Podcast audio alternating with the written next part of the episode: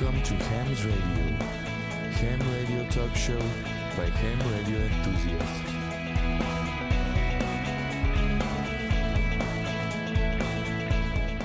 皆さんこんばんはヨタのラジオの時間ですヨタのラジオは若者アマチュア無線化による若者のアマチュア無線のラジオ番組です今日のお相手は JR2KHB 須田でございますよろしくお願いしますさて今日の話題ですけどもヨタクロアチアサマーキャンプということでお送りをいたします。それでは最後までお付き合いください。この番組はきっと人生はもっと楽しい無線従事者免許のアドバイザー QCQ 企画の提供でお送りします。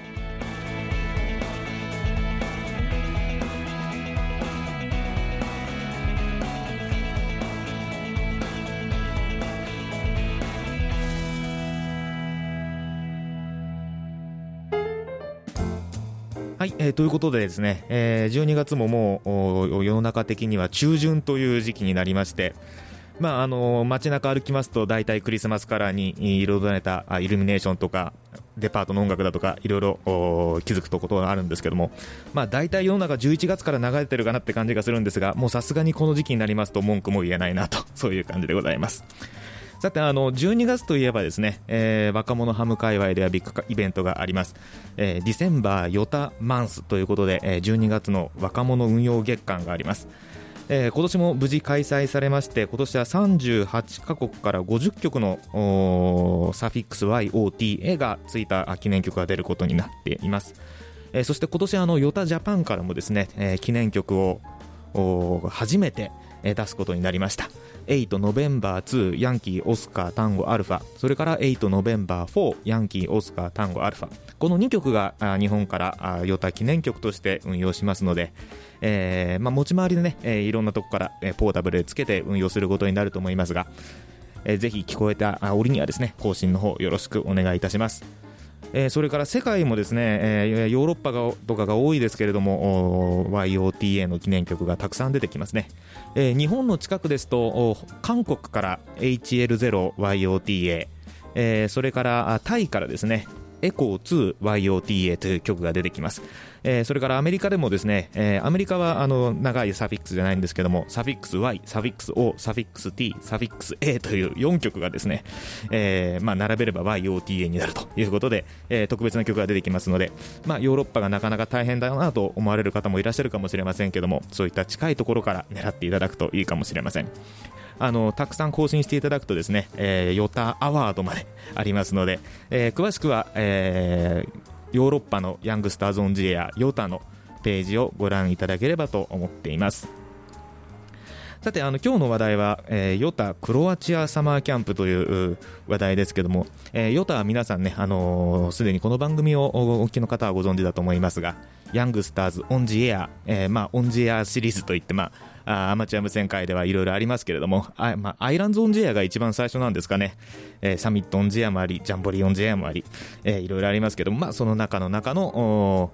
若者のアマチュア無線アクティビティ。ということでヨタと言われています、えーその中でもですね今日はあサマーキャンプという取り組みについてご紹介をしようと思っております、えーそれでは今日も最後までお付き合いください。無線従事者免許のアドバイザー QCQ 企画ではアマチュア無線技師と陸上特殊無線技師の養成家庭講習会を本州全域と九州エリアにて実施しています。専任の講師が今節丁寧に講義を行いますのでどなたでも安心して講義に挑んでいただけます。皆様のお近くで開催される講習会をご確認いただきぜひ受講をご検討ください。詳しくはウェブで QCQ で検索。はい、えー改めて、えー今日は8月にクロアチアで開催されたあヨタサマーキャンプに、えー参加されたあ日本のお二人をあのインタビューをお届けしようと思っています、えーヨタジャパンからですね、えーこれは、えー2017年以来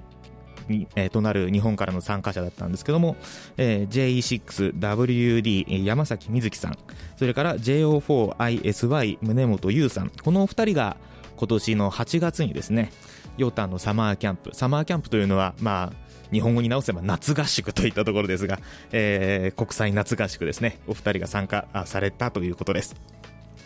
えーサマーキャンプ、今申し上げました日本語では夏合宿ですけれども、まあ、あの、ヨタのですね、えーヨーロッパのヨタの名物行事として、毎年8月にですね、開催されています。えー最初は2011年の8月だというふうに聞いています。ルーマニアの、で開催されたのが最初だそうですけれども、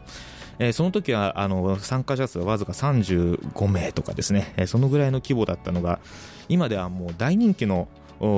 イベントになりまして、毎年、えー80人とかですね、国数も20何カ国とか、ヨーロッパですから非常に国と国の間が近いですから、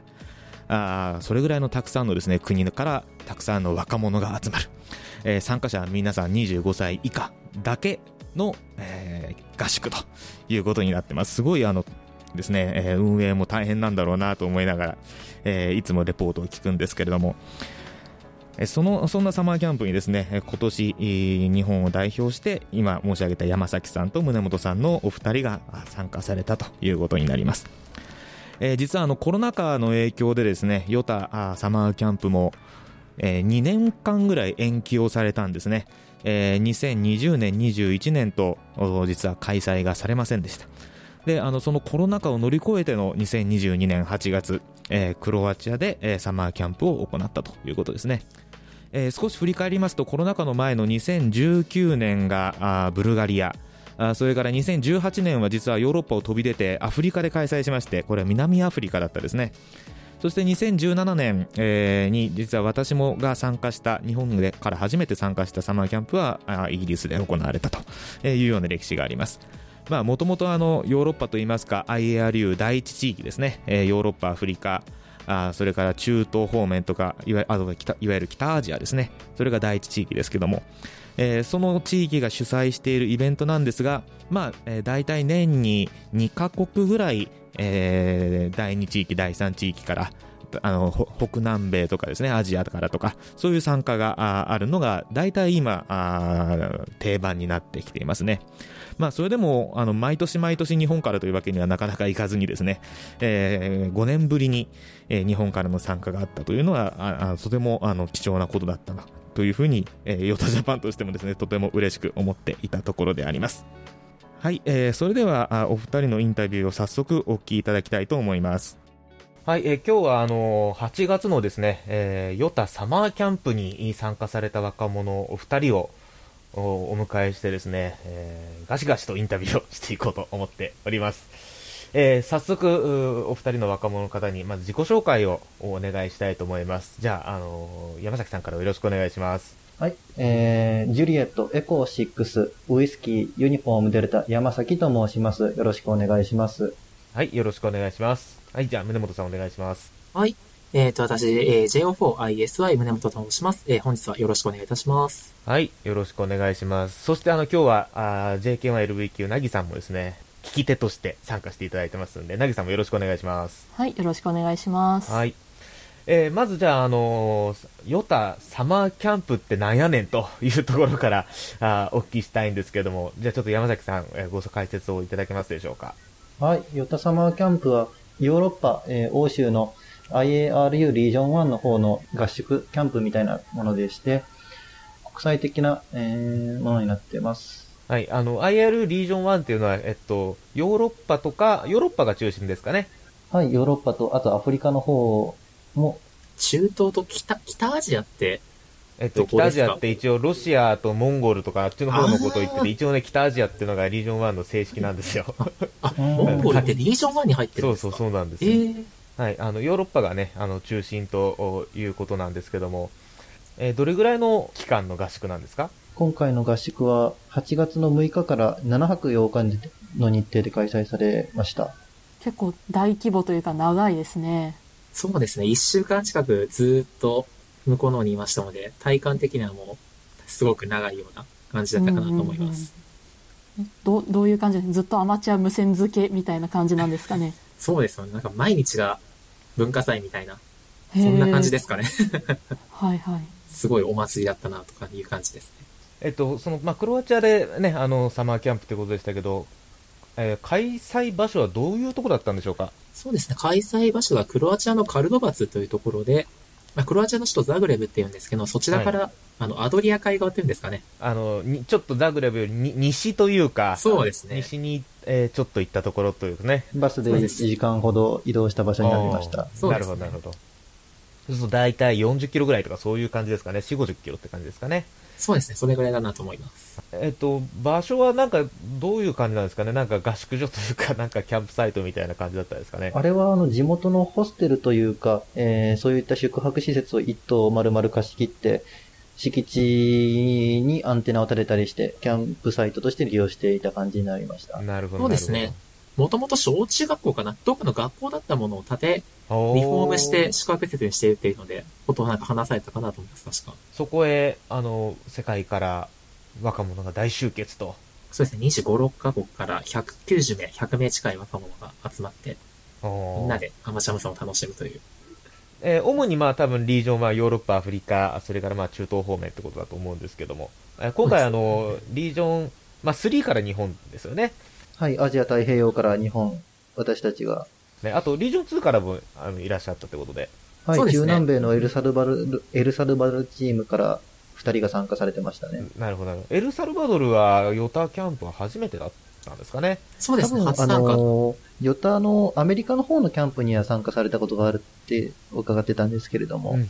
アメリカの方の本土の方はコロナの関係で来れなかったみたいな方をあーなるほどなるほどあのー、24カ国から、まあ、参加されたっていうことをおっしゃってましたけど、まあ、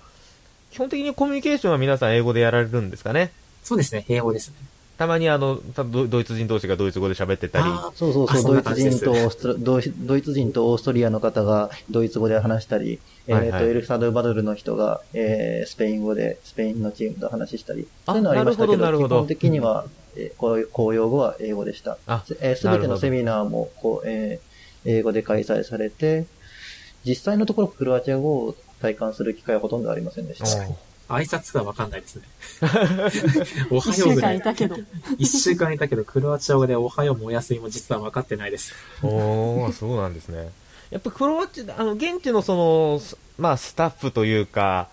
あの方は、運営の方は皆さんクロアチアの方だったんですかね。そうですね。あのー運営チームはクロアチアの方と、あとは ARU の方で、あ、IRU、はいはいはいはい。えー共同で作業する際には、えー英語を使われるんですけども、まあクロアチアチーム内はクロアチア語で話されてるみたいな感じでしたね。なるほど、なるほど。そうすると、まあ、若者が大体100名弱ぐらいだと思うんですけども、大人の方ってどんぐらいいました？20名もいましたっけ？お多分20人もいないぐらいだと思いますね。さあー2、30人だと思います。あ、なるほど、なるほど。多分前日とかにテントとかの設営とかアンテナの設営されてた方いると思うんですけども、うんうん。多分そういう方も本当に全部合わせて多分2、30名で、実際にキャンプに関わってた方はもうちょっと少ないぐらいかなと思いますね。そうすると本当に、あの、運営としては、まあ、ヨタの、コンセプト通り、まあ、若者が主体で大人はその手伝いというような感じだったですかね。そうですね。本当にその通りだと思います。あと、移動運用みたいなあー項目もいろいろあるみたいですけども、そのやっぱり ARDF とかなんか電子工作やるとか運用とかいろいろあったと思うんですけども、そういうのも全部あの、その、宿の近くというか、そのき寄宿舎でしたっけ、合宿所でしたっけ、のようなの近くでやったんですか？その敷地内でやったような感じですか、えーっと、キャンプサイトはもう、あの、アマチュア無線とは何も関係ない、そういったホステルなんですけれども、はい。その前の庭に、おもう巨大なアンテナを半常設といった感じで、えーキャンプ期間中設置すえーされてまして、もうあの、日本であったら、えービッグガンの類の、えースーエレ、えーの、スーエレプラス、えー地上高もかなりあるようなタワーをそうですね仮設。で設置されてまして、そこから、えー HF の方であったり、えー各バンドに運用しておりました。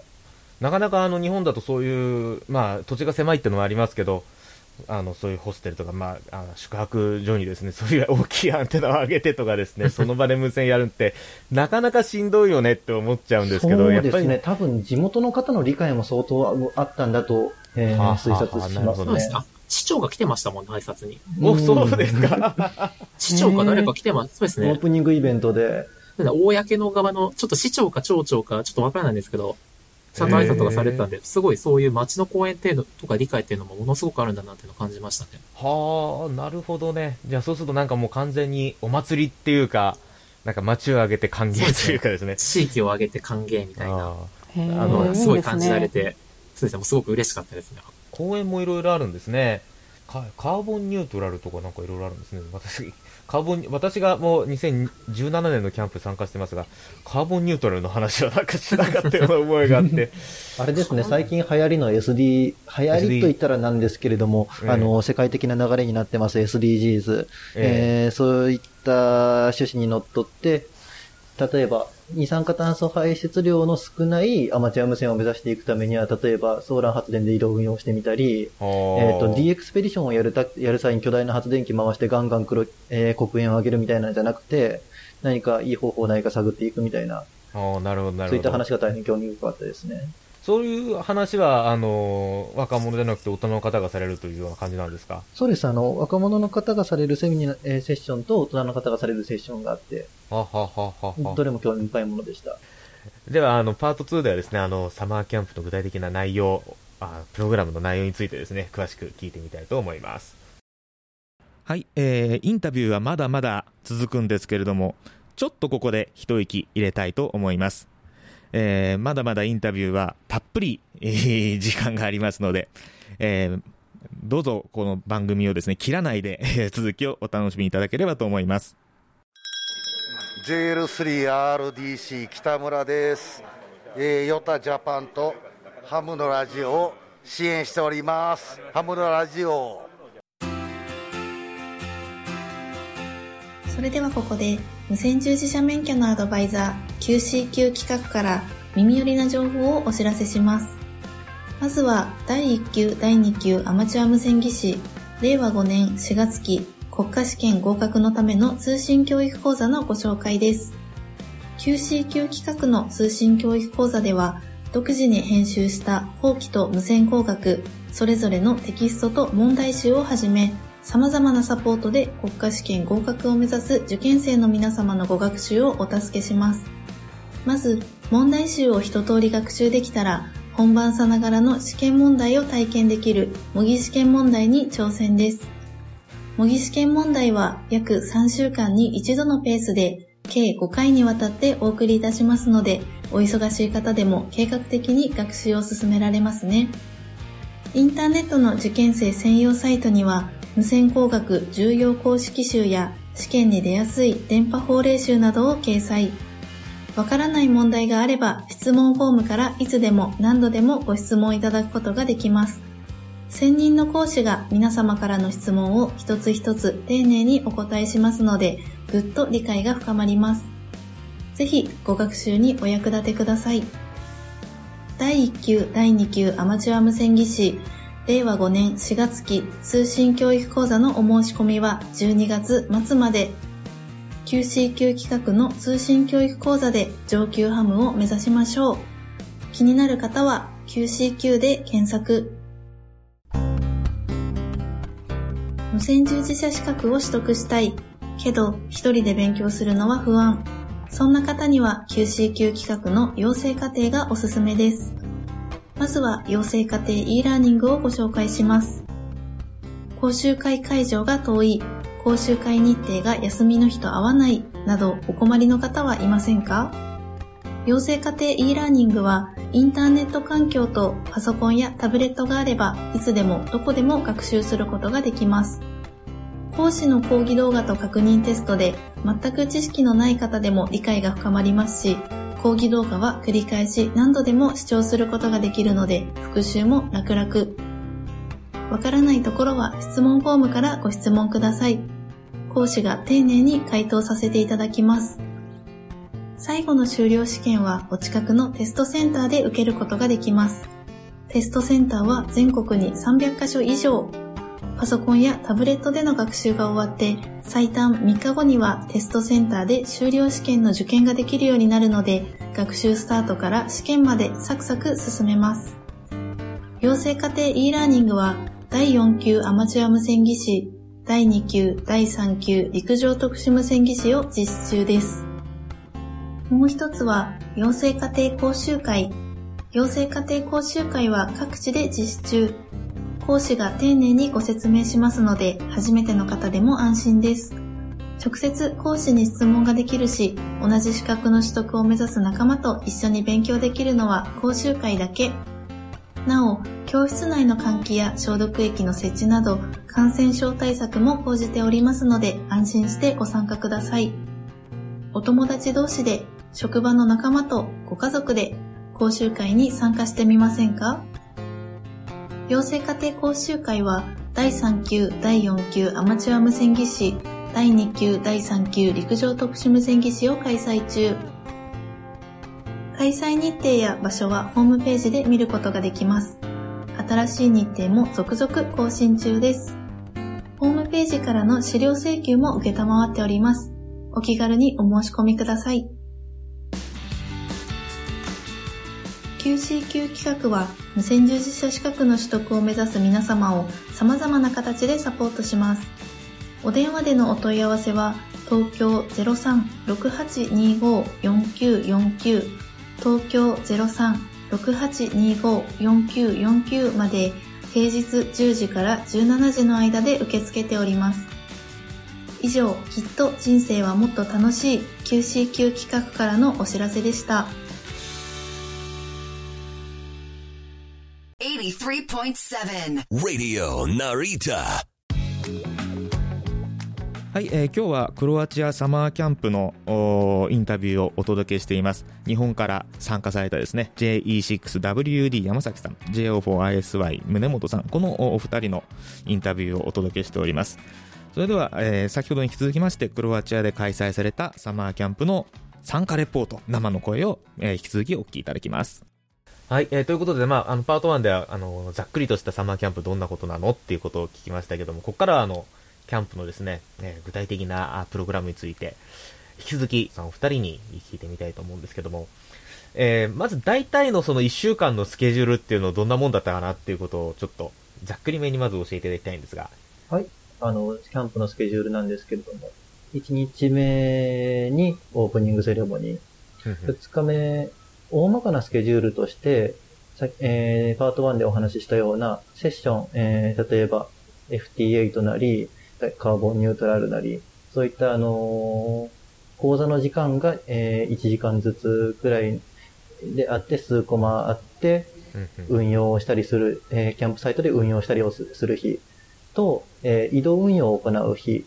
がこ交互にありました。だからあのホあのホステルで、まあ、いろんな講座を受けたり手を動かす人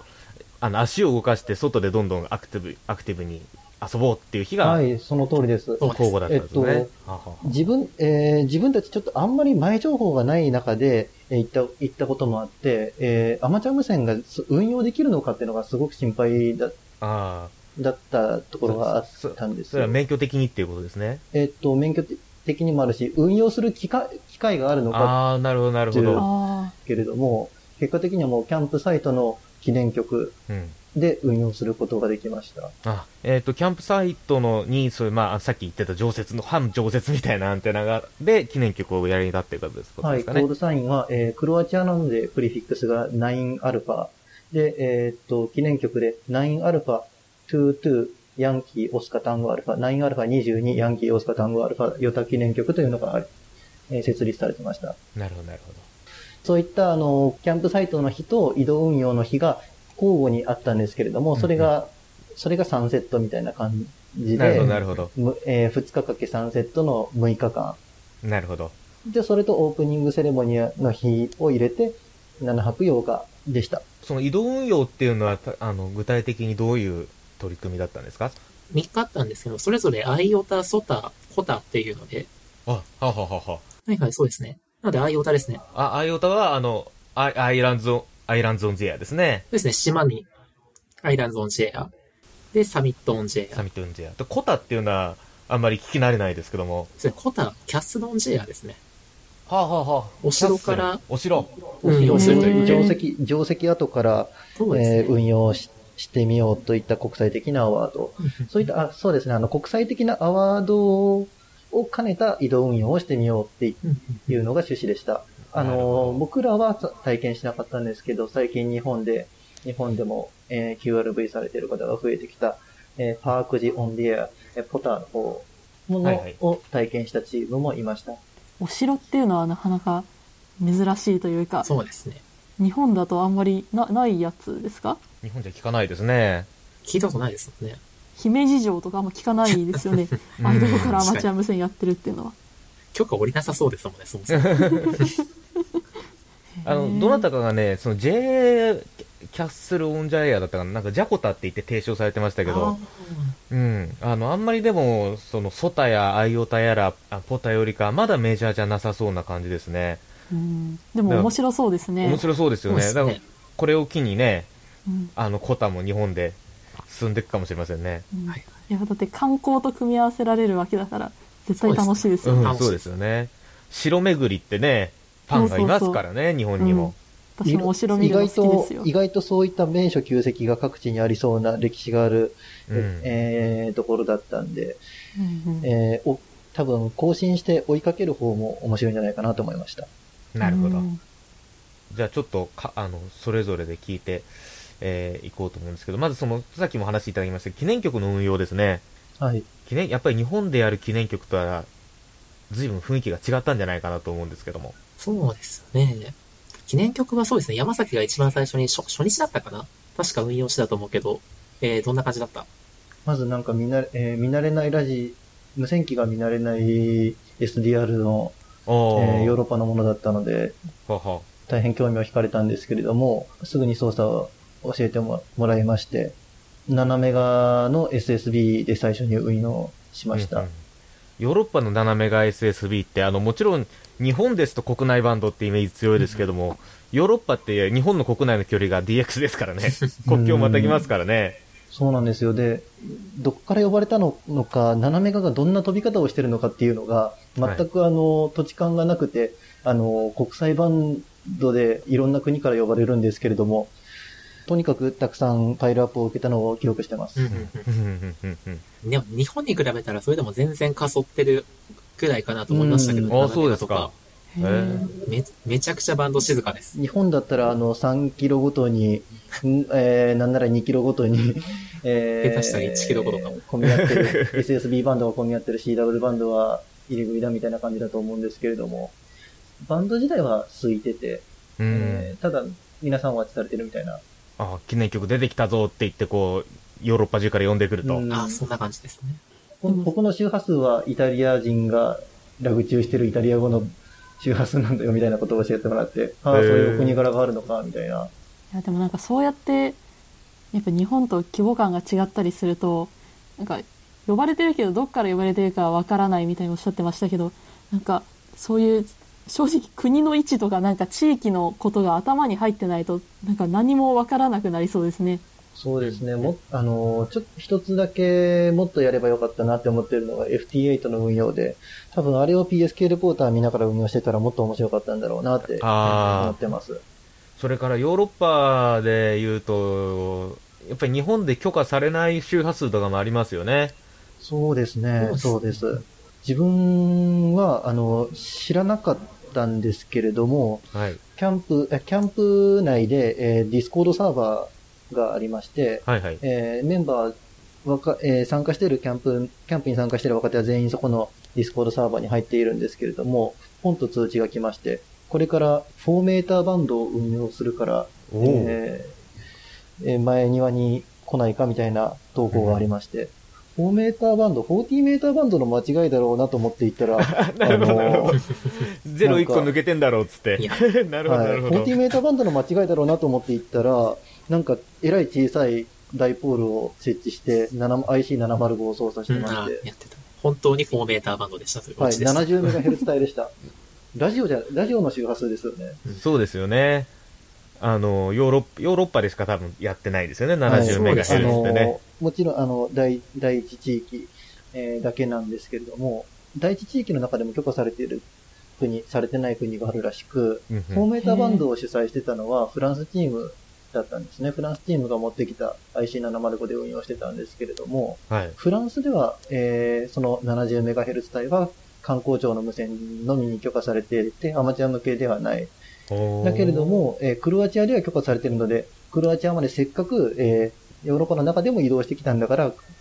せっかくだから運用したいということで QRV してました。なるほど、なるほど、なるほど。じゃあ念願のだったわけですね。そうです、そうです。僕フランスチームにとっても念願のフォーメーターバンドでした。うんうんへえ。あとアマチュア無線以外のおいろんなアクティビティの話もいろいろ伺いたいんですけども、結構さっきのプラグクラム表を見ますと、結構夜のアクティビティでそういうアマチュア無線以外のこと多かったんですね。えそうですね。毎か、毎晩なんかやってましたね、なんだか。なんかやってるんですね。スターゲージングってこれ星を見るってことですか？そうですね。夜空、あの、結構暗い場所だったんで、星空も綺麗でした。そういったのを、あの、庭に出て見てみようみたいな感じで。そうですね。なんか望遠鏡とかも持ってこられた方いらっしゃってましたしね。へえ、そうなんですか。すごい。ちょっと僕らは日本から来てちょっと遅い時間に着いたんで見られなかったんですけど、どうも初日なんか太陽の黒点かなんかを望遠鏡で観測してたっぽくて、へえ、あ、じゃあなんか そういう遮光フィルターみたいなのつけてやってたんですね。そうですね、はい。なんでそういう、なんかアマチュア無線に限らず、いろんなことをやってたなという印象ですね、特に夜とかは。ええすごい。え、その、その次もちょっと聞きたいんですが、なポップコーンナイトってこれ何ですか？映画鑑賞ですね。あ、なるほど。あああ、そうです、そうです。なんでポップコーン食べながら映画見るみたいな、そんな感じなんあ、で。それをポップコーンナイトって言うんだ。へえ。ひたすらポップコーンを作るとかじゃないんですね。いや、ちゃんと映画でした。そうそうそう。あの、スケジュール表ではこれしか書いてないんで、何のことかと思っていたら、えーっと、無線映画のアニメ映画が流れまして、クロアチア製の、えー古いアニメ映画、えー大変面白か 面白かったです。今 YouTube で見れるんだったら見たいですうん。ね。なんかトムとジェリーみたいなイメージですかね。それから、あの、えヨタサマーキャンプといえば、なんといってもこのあの、インターカルチャルイブニングっていうのが毎回名物でやってますけど、ちょっとま、あの、概要をぜひちょっと一回説明していただきたいと思うんですが。そうですね。インターカルチャーリビングということで、まあ、異文化交流の夕べとか、まあ、そんな感じの日本語訳になるのかなと思うんですけれども、まあ、いろんな国の方が参加されるんですけれども、はい。した国の方々がそれぞれの自分の国の民族衣装と、まあ食べ物、飲み物を持ち寄って、まあ、自分の国の文化とかを紹介していくみたいなイベントですね。じゃあ何か持ってったんですか？そうですね。あの、そうですね宗本さんが服装で言ったら、えーっとそうですね。僕、弓道やってたんで、弓道着着てやってました。はいあ、じゃあちょっと袴みたいな感じで。あ、そうですね。そうそうそう袴着て、道着着て、へえ。ちゃんと旅も履いてっていうので。へえ、いいですね。で、なんか、えー、日本から持ってきた、何ですっけ？えっ、と、持ってったのが、あの、マルタイの棒ラーメンですかね。あると思う。多分九州の方は多分わかると思うんですけど、うんうんうん。聞いたことあマルタイのりますよ。棒ラーメン持っていくと、と、あとはあと抹茶、ボンカレー抹茶のお菓子とか、うん。そうですね。まあ、ボンカレーとかを持ってきて、あとボンカレーとかですね。うん、へあおカえ。レーね。あの、レトルトカレーですか。そうですね。あと抹茶。抹茶のお菓子は結構、あの、ヨーロッパの方とかも人気なんじゃない人気だったんじゃないですかはいじゃあめちゃくちゃ人気ですね。へえ。楽しそうですね。なんかじゃあよその人たちのもたくさん見れるわけですね。そうなんですよ。あの、その24カ国の方が、えー、庭に即売会みたいな感じで、えーブースを出しまして、えー、自分の各、おのおのの机を皆さんが回るんですけれども、日本チームが2人の参加だったんで、えー、対応に大わらわで、それどころじゃなかったです。回れる暇もなかったですか？正直回れなかったですね。ああ、そうですか。来る人をこうひたすら、おもてなしして。おもてなしして。なんかその中でも他の国の方の出し物で印象的だったものってあります？そうですね。大阪チームの方がノンアルコールビール持ってきてました。へえあ、今回そうですね。ああの、アルコールダメだったんですよね？あ、そうです、そうですそう。なんですよ。で、あと、オーストリアチームが もう、あみえー民族衣装着て、はいはい。えーましたね。ドイツの、特にミュンヘンとかの方のあの、オクトーバーフェスとかで女の子とかが着てるような、あ、チロリアンみたいな。わかりあ、そそうです、そうです。そうそそんな感じの確か、オーストリアの子が着てたかなと思います。へえ、いいですね。見た目もみんな華やかで。う。あとは、アルジェリアチームのお菓子とか美味しかったですよね。アルジェリア、アルジェリアっていうのは、あの、アフリカの北部のアルジェリアですよね。北アフリカの。北アフリカの方から来てるチームの、えっ、と、蜂蜜を使ったよう、あしらったような、えっ、と、甘いお菓子なんですけれども、はいはい。素朴な感じで美味しかったです。あそうですそういったあの、ああとはヨーロッパのチームで言ったら、えー各チームがチーズだったり、えーサラミだったりを持ち寄って、どこも同じようなものだなと思って、思ってたら、食べ歩いてみたら違いがあるんで、面白かったです。えっ、と、それから、あと、観光の時間がいろいろあったりしたっていうことですよね。そうですね。ニコラ・テスラ技術博物館っていうところに向かいましたね。ザグレブ市内にあるんですけれども。ああ、ニコラ・テスラってのはテスラコイルのテスラですよね。そうあそうですねはいはいテスラテスラってのは、あの、クロアチアの出身なんですよ。はははは。そうですね。なので、あれはオーストリア、ハンガリー帝国かな時代、まだクロアチアって名前ではなかったと思うんですけど、クロアチアの地域出身ということで、ああ、それで、まあ、博物館があ、そうですね。あって、まあ、そしたらね、 YOTA としては行くしかないですよね。そうですね。あの、な、その名の通りテスラコイルの実演ありました。ありました それから、あと最後に、やっぱり最近の YOTA で言うと、あの、 Train the Trainers っていううー取り組みが活発だと聞いてますけれども、あの、まあ、若手のセッションがいろいろあったっていうことで、さっきお話しいただきましたが、あの、日本のチームの、あの、お二人も、あの、トレイン・ザ・トレーナーズ、あの、アマチュア無線の育てる人を育てるっていうプログラムの一環として、なんか発表されたというふうに聞いてますけれども。はい。4日目くらいでしたかね。はい。各チームがはの発表がいろいろありあって、刺激を受けた後で自分たちも発表する機会がありました。な、えっ、と、何について発表されたんですか？ヨタジャパンの方で、えー企画して、今までお手伝いさせていただいた、えー若者ハムの集いの運営について話させていただきました。あのーなんか、そのヨーロッパの方たちの反応とかどうでしたか？はい。まずあの、に若者ハムの集いがコロナ禍でスタートしたものですから、そういった状況の説明が、えーまず興味を持っていただきました。まあ、日本特有の事情みたいなところが、まあ、すごく興味を持ってもらえたかなというのは山崎も話したと思いますし、うん、うん、うん。あとはそういう特別なソフトとか今回使ってないっていうのもミソだったと思ってて、全部基本的には、まあ、フリーのソフトを使ってやってますので、そういったところもすごい、ああ、そうですよね。あそうですね。あの、運用のノウハウみたいな感じのところを、えー強調できたのが良かった。そうですね。特に費用もかけずに、うん、うん。まあ、誰でも本当にもうヨーロッパの方のヨタでも今すぐにでもできるようなことだと思うので、まあそういったところをアピールできたのはすごい良かったかなと思いますし、興味を持っていただけたかなと思ってます。そうですね。あの、自分たちの国でもコロナの中で対面の活動ができなかった時に、オンラインのミーティングがうちのクラブではかどったみたいな意見もありました。だけれども、あの、若者ハムの集いの特徴っていうのは、若者が活動している姿を、OM さんの方にも YouTube で見ていただける。一年参加登録してない方でも YouTube の方で、えー同時配信してるので、えー気軽に参加し、視聴参加、後で録画を見返したりすることもできるっていうのが特色なんで、そこのところを、えーヨーロッパの方に活動アピールをできたのが良かったかなと思います。それから多分他のあのチームの発表も聞かれたと思うんですけども、なんか印象に残ったこんな発表してたみたいなことってあったら。はい。特に印象に残ってるのがフィンランドのチームなんですけれども、はい。アマチュえー子供たちにアマチュア無線を届ける、えーキャンプみたいなのを主催されたそうです。子供たちっていうことは、あの、いわゆるヨタっぽい若者よりもうちょっと下の世代という感じですかね。はいえー中学生以下といいますか、中学はい。のくらいの、えー理科教育を受けてる世代の子供たちを対象にしたものなんですけれども、はい。えーっと、ボーイスカウトの活動と、えーヨタの活動を組み合わせて、ヨタサマーキャンプの子供版みたいなことをや一から企画してやってました。でちょっと年齢層の若い人たちにに向けた、まあ、合宿みたいなのをフィンランドチームがやられてると。そういうことですかね。とてもあの、そういったも、そういった、えー企画を一から、えーやって、えー集めた上でマネジメントして、キャンプを成し遂げ、えーたというところに、えーすごくあの、えーアクティブだなという、アクティブでガッツに満ち溢れてるなと感じました。やっぱり、あの、ヨタサマーキャンプに参加しした人たちが、自分の国でね、いろんな取り組みをやって、で、またそれをサマーキャンプで報告するっていうのがなかなかいい循環ですよね。いいと思います。はい。では、あの、パート3では、あの今回のサマーキャンプ、今 言っていただいた盛りだくさんの内容をですね、えー踏まえて、こんなことが、やっぱりすごかったな、学こんなこと学んだなっていうことをいっぱい、えーお話を伺おうと思います。はい、えー、お聞きいただきましたけども、まだまだインタビューが続きますので、ぜひ番組を引き続きお聞きになってください。2022年春、ヨタジャパンは新しいステージに踏み出しました。この度設立した一般社団法人ヤングスターズ・オン・ジェア・ジャパンでは26歳未満の方30歳未満の学生の方の若者会員と三女会員を募集しております。若者ハムの皆さん楽しみながら新しいアマチュア無線を作っていきましょう。詳しくはウェブサイトでヨタジャパンからのお知らせでした。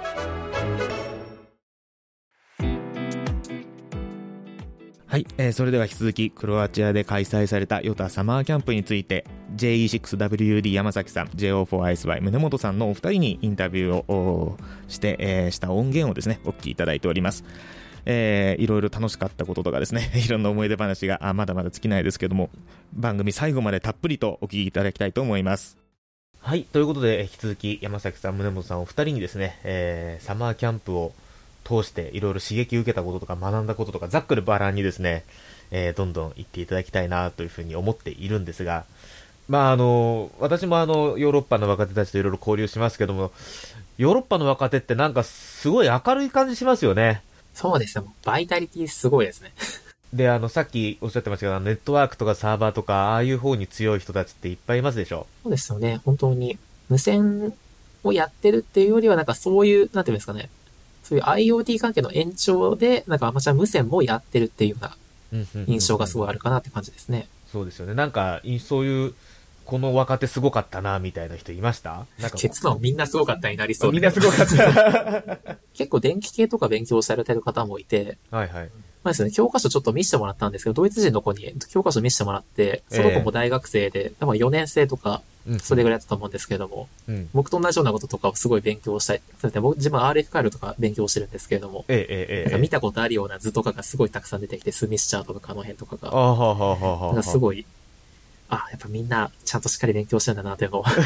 なるほど、なるほど。すごいシンパシー感じましたね。本当ね、地国を、国が違いますけども、同じことを勉強している人がいるっていうのも分かったりして、なるほどですね。えっ、と、これ個人じゃないんですけれども、はい。えーキャンプで活動した内容を、あの、すぐに文章としてアウトプットして、ヨタのブログに載せてる、えーフランスチームだったり、ドイツチームだったり、えーヨタのブログにすぐにアップしてるチームがいくつもあって、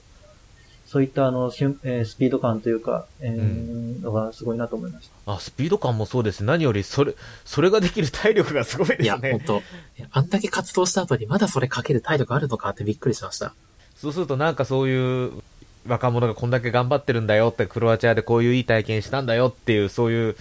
広報広報力っていうんですかね、こういうのは。っていうのはやっぱり、なんかそういう、それもやっぱりバイタリティの一個という感じでしたかね。本当ですね。やっぱこ、こあの行動力本当に見習っていきたいなと思いますね。あとはそうですね、まあ、よあのヨーロッパだとやっぱり日本との制度の違いみたいなところがあって、なんか若手がいろんなことに挑戦してるようなイメージがあるんですけども。そうですね、あのーとりあえず、あのー安価な中国製の半磁気であったり、そういったので、自分の免許を持って運用し,、えーし始めて、それであのーあとは地元のクラブ局かなんかで、えー大きな、えーアンテナを使って HF で体験したりとか、そういった流れの人も、お多そうな印象を受けました。やっぱりそういう、まあは、安価な、まあ、ちまあ、例えば安いハンディ機がすぐ使えると。そうですね、あのー選択肢が多そうで、そこのところはとても、えー素直に羨ましいと思いました。また、あの、お家の敷地も多分日本に比べたらだいぶ広いでしょうしね。いや、広いですね。基本庭付きです。そうすると HF とかも出やすいよと、こういうことなんでしょうね。そうですね。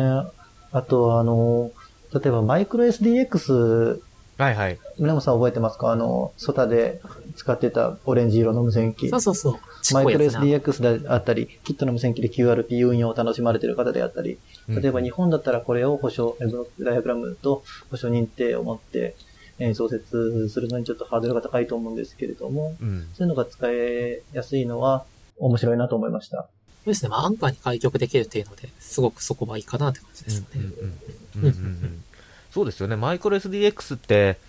え、日本円で2、3万で買えるんでしたっけね。もっと安いともっと。安いです1万台で買えませんか1万台。安かったら。2万円しなかったと思いますよ、確か。ああ、そうですどでしたっけ？いや、あの、前に、実はこの番組でマイクロ SDX ちょっと紹介したんですけど、ちょっとその時の値段を覚えてないんで、あれなんですけども、随分その HF 機にして確かすごく安いですよね。そうです、そうです。それ、えーっと、紹介、え僕にそれを、えー、お城、えー、コタのところで紹介してくれた OM さんは、これを、えー、これと、えーゲ、ポータブルアンテナを持って、えー、ソタ、えー、ソタ QRP 運用をするのが趣味だとおっしゃってました。やっぱりそういう精度の違いっていうのはなんかどうも大きそうだなという感じがしますかね。そうですね。あとは無線機の選択肢自体も多いですかね。日本だとモトローラの無線機ってあんまり見ることないと思うんですけれどあーはーはーはーはーはーモトローラのハンディ機持ってる人が何一人や二人した方ですね。何人かぐらいいて。そうですね。あれはあの、P25 っていう DMR とはまた別の、えー、ヨーロッパ規格のデジタル通信なんですけれども、えー、試せるモードも多そうでした。そうそういうあのご経験を踏まえてですね、あの、これからあの、日本で、まあトレインザトレーナーみたいな話もありましたけども、どういうその活動ができたらいいなとか、キャンプやっぱり日本でもやりたいよねとか、そういうところを最後にちょっと4人で話しながら締めていこうかなと思ってるんですけども。じゃあちょっとそこはせっかくなんでお一人ずつ山崎さんから。そうですね。えー、まずヨーロッパの方の無線と、それ、無線と、えー、無線以外の活動に対しても全力で楽しむというバイタリティにとても刺激を受けたので、そうえー、自分たちが今後イベントを主催していく上でも、えー、全力でやりたいなと思いました。えー、まだコロナ禍で制限、日本では、えー、国際的な集まりであったりは、えー、制限がまだ多そうですけれども、アジア、太平洋、オセアニアでのキャンプが日本でも開催できて、近隣諸国の、えー、無線、若手無線化と交流で交流できる場を、えー、ヨタジャパンが作れたらそれはとても嬉しいなと思いました。やっぱりそそうですね。なんか、日本と世界とでそういう、なんていうんですかね、交流をもっともっとなんかして、世界の若手こんなことしてるんだよっていうのをなんか日本の若手の皆さんにも伝えていきたいような感じしますよね。その通りです。えー、宗本さんいかがでしょうか？そうですね。私個人のところで言うと、さっき TT のところで、フィンランドチームの、あの、ヨタキャンプもうちょっと低年齢版っていうの話があったと思うんですけれども、はいはい、まあ、ああいうの日本でできたらなっていうのを、まあ、すごく思ってますね。やっぱり日本でどうしても、まあ、そういう小中学生の子にアマチュア無線とか電子工作を教えるっていうと、どうしてもやっぱり OM の方で、どっちかというと年配の方が教えるみたいなのが、どちらかというと一般的だと思うんですけれども、うんうん、例えばフィンランドでそういうことされてますし、イタリアチームの方も高校生ぐらいの方が小学、中学生の方相手にそういった講習会とかするっていうのがすごく盛んに行われているみたいで、まあ、そういうのが日本でもできたらなっていうのを思ってますね。大学生、高校生ぐらいの人メインでそういった小中学生向けの講師会だとか、そういったのにチャレンジしてみたいかなと思ってますし。なるほど、なるほど。個人的には ARDF もっと日本でも入らせたいなと思ってます。おなるほど、いいですね。お、魅力に目覚めたんですね。ARDF はやっぱ、やっぱりあの、東欧が強いですからね。あの、クロアチアは。ハンガリー人、ハンガリーチーム強かったです。あ、ハンガリー強いですね。えっ、ー、と、じゃあ、えっ、ー、と、今、あの今日、あの、聞き手を一緒に務めてくださったあの、あの、なぎさんなんかいる、今日お話いろいろ聞いてなんか感想があればぜひ。そうですね。私もキャンプに行ったっていうことは聞いていましたけど、こう具体的に聞いたのはあの初めてだったので、いやこんなにこう過密なスケジュールをこなしてこんなに楽しんでこられたんだなっていうのがまずなんというかすごいことだなっていうのを感じましたね。ねリージョン1メインということでしたけどここに日本から参加できるっていうことがまずすごくいいことだなというふうに思いますしどんどんまたこういう機会があのあってこれからもこういう経験がどんどん後に続いていけばすごく面白いことになりそうだなっていうふうに思いました、本当に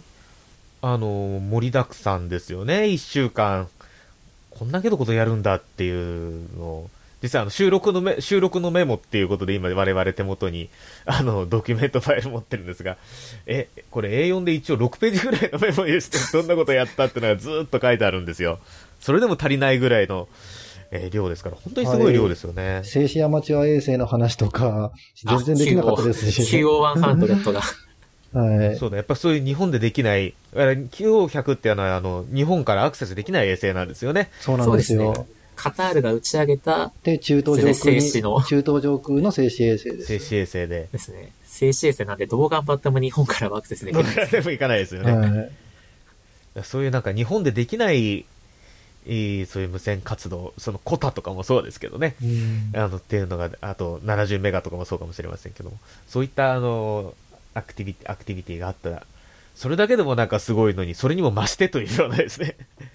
感じだったかなというふうに思っております。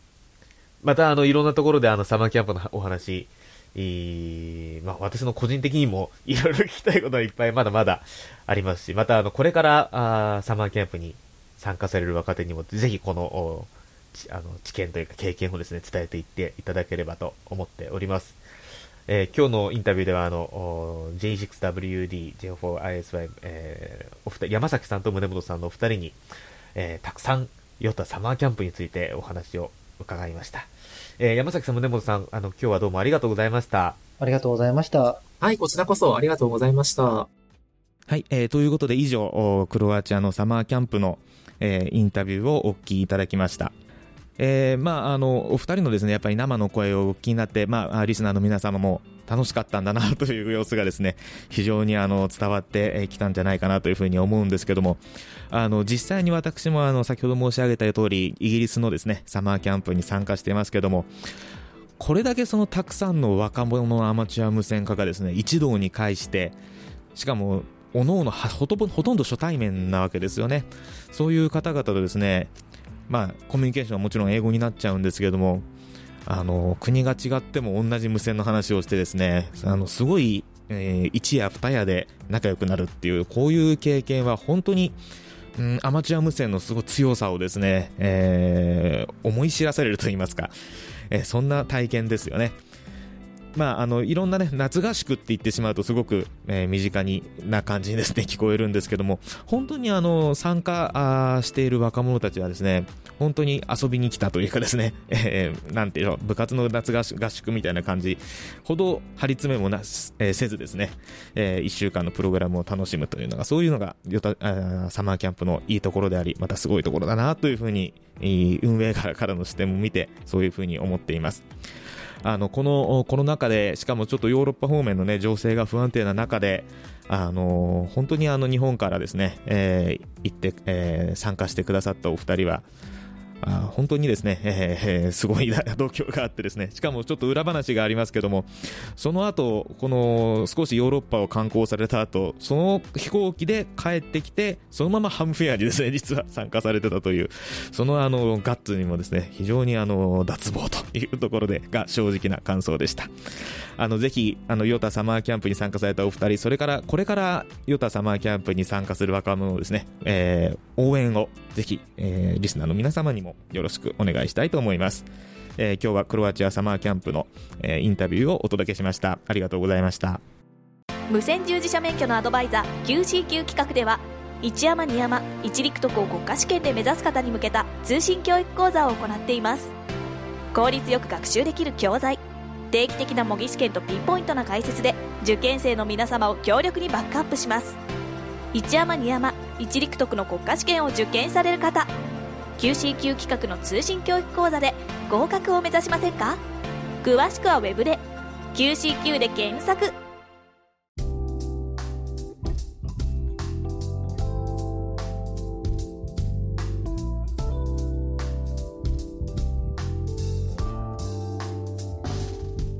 さて、今日の番組はいかがでしたでしょうか、えー、今日はヨタのラジオということでですね、えー、ヨタの話題をたっぷりとお届けいたしましたけれども、えー、まあ、お気づきの通り、この番組はヨタのラジオではなく、ハムのラジオということで、来週からは元に戻ると思います。えーこれ今台本にはですね、ヨタのラジオでは皆様からのお便りを募集しておりますと書いてありますけれども、ぜひ、ヨタのラジオ宛てでもお便りを送ってください。ハムのラジオ宛てでも結構でございます。えー、ご意見、ご感想、お叱り雑談、無線以外の話題でも、我々楽しく読んでおりますので、えー、ぜひともお便りをお待ちしております。お便りの宛先です。ham.hamsradio.net ハムアットハムズレディオ .net です、えー、あるいはホームページに、えー、メールフォームがございますのでそちらからお送りいただいても結構でございます。お便りをお待ちしております。えー、ということで今日はヨタのラジオとしてお送りをいたしました。お相手は JR2KHB 須田でございました。またお会いしましょう。73さよなら。この番組はきっと人生はもっと楽しい無線乗自社免許のアドバイザー QCQ 企画の提供でお送りしました。